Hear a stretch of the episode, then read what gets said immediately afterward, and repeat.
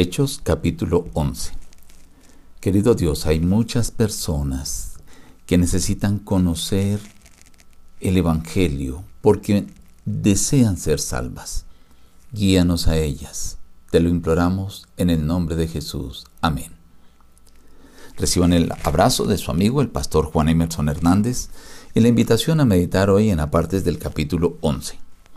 Oyeron los apóstoles y los hermanos que estaban en Judea que también los gentiles habían recibido la palabra de Dios. Por eso cuando Pedro subió a Jerusalén, discutían con él los que eran de la circuncisión, diciendo, ¿por qué has entrado en casa de hombres incircuncisos y has comido con ellos?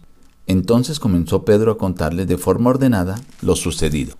Si Dios pues les concedió también el mismo don que a nosotros, que hemos creído en el Señor Jesucristo, ¿quién era yo que pudiera estorbar a Dios? Oídas estas cosas callaron y glorificaron a Dios diciendo, de manera que también a los gentiles ha dado Dios arrepentimiento para vida. Ahora bien, los que habían sido esparcidos a causa de la persecución que hubo con motivo de Esteban, pasaron hasta Fenicia, Chipre y Antioquía, sin hablar a nadie la palabra, sino solo a los judíos. Pero había entre ellos unos de Chipre y de Sirene, los cuales cuando entraron a Antioquía, hablaron también a los griegos, anunciando el Evangelio del Señor Jesús. Y la mano del Señor estaba con ellos, y gran número creyó y se convirtió al Señor. Llegó la noticia a la iglesia que estaba en Jerusalén y enviaron a Bernabé. Este, cuando llegó allí, vio la gracia de Dios, se regocijó y exhortó a todos a que con propósito de corazón permanecieran fieles al Señor. Era un varón bueno, lleno del Espíritu Santo y de fe, y una gran multitud fue agregada al Señor. Fue Bernabé a Tarso en busca de Saulo, lo llevó a Antioquía, y se congregaron allí todo un año con la iglesia y enseñaron a mucha gente. A los discípulos se les llamó cristianos por primera vez en Antioquía. En aquellos días, unos profetas descendieron de Jerusalén. Uno de ellos, llamado Agabo, daba a entender por el Espíritu que vendría una gran hambre en toda la tierra habitada, la cual sobrevino en el tiempo de Claudio. Entonces los discípulos, cada uno conforme a lo que tenía, determinaron enviar un socorro a los hermanos que habitaban en Judea. Después de la experiencia maravillosa que tiene Pedro con Cornelio y con estos gentiles que recibieron el Espíritu Santo, se dirigió Pedro para dar el informe a Jerusalén. Con él fueron los que estuvieron allí en casa de Cornelio, como testigos de lo que había sucedido. Pero los que eran de la circuncisión criticaban a Pedro y le regañaban diciendo, ¿por qué entraste a casa de incircuncisos para comer?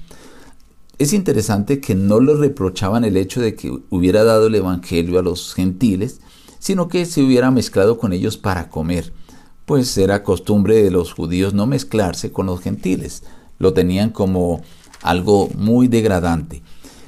Pero ahora Pedro les narra brevemente y en orden lo que había sucedido, cómo Dios le había mostrado a Cornelio, aquel hombre gentil, como Dios le había mostrado a Pedro, y de esta forma había ido hasta allí, y la manera como Dios había enviado el Espíritu Santo a aquellos gentiles.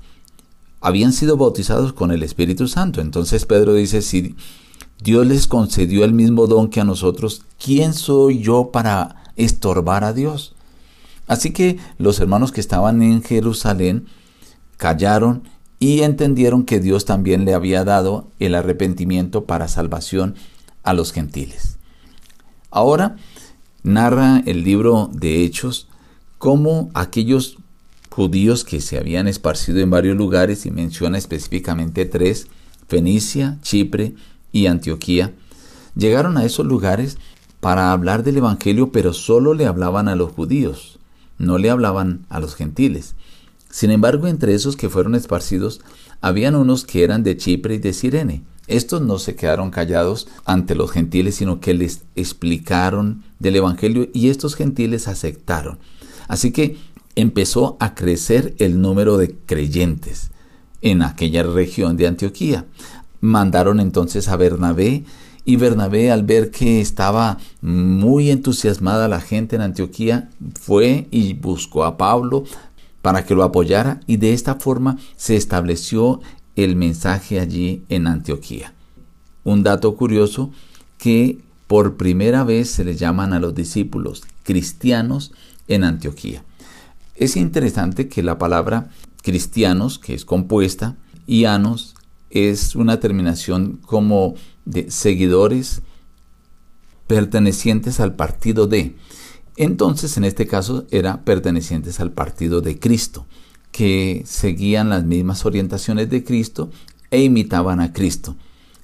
Y luego menciona que llegó una época de hambre en el tiempo de Claudio y cuando los cristianos que estaban en Antioquía supieron esto, mandaron unas ofrendas a los cristianos que estaban en Jerusalén. De esta forma se unieron las dos iglesias, la de Jerusalén y la de Antioquía. Este relato nos muestra que hoy hay muchas personas que quizás son consideradas indignas, pero están necesitando del conocimiento de la salvación.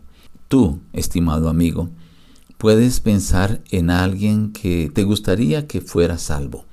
Ve a esa persona, compártele lo que tú sabes de la palabra de Dios, del Evangelio, y el Espíritu Santo se encargará de hacer el resto de la obra para la salvación de ellos. Nos despedimos diciendo, busca a Dios en primer lugar cada día y las demás bendiciones te serán añadidas. Que Dios te bendiga.